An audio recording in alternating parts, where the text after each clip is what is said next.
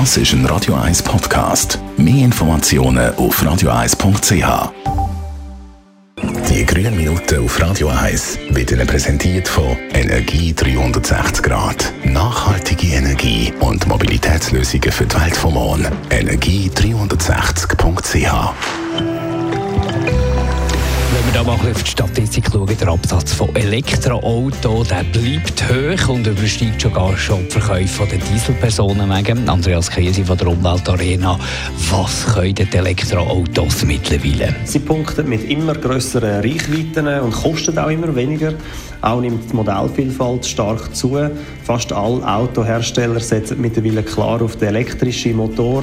Neben Tesla ist es vor allem der VW-Konzern, der mit neun rein elektrischen Modellen stark aufs Strompedal drückt. Widerspiegelt sich das auch in den Zulassungszahlen? Das ist so. Vor zwei Jahren sind Neuzulassungen von Steckerautos bei 14 Prozent Jetzt für das Jahr 2021 zeichnet sich ein Anteil von fast 30 Prozent ab, also über eine Verdopplung.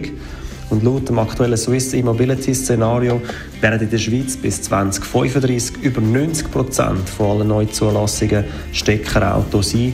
Für die braucht es dann aber eine gute Ladeinfrastruktur. Denn für viele Leute ist der Zugang zu einer Ladestation mitentscheidend für den Kauf eines E-Auto. Und dieser Zugang besteht noch nicht überall. Was gibt es für Lösungsansätze und wie sieht es im Moment aus mit den Ladestationen? Jeder vierte Rastplatz und über 30 Prozent von allen Raststätten sind mit mindestens einer Schnellladestation ausgerüstet.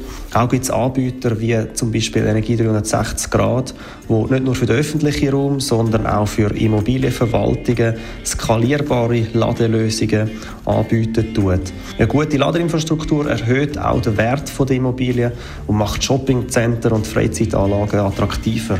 Besten Dank, Andreas Kiesi von der Umweltarena. Die grünen Minuten auf Radio 1.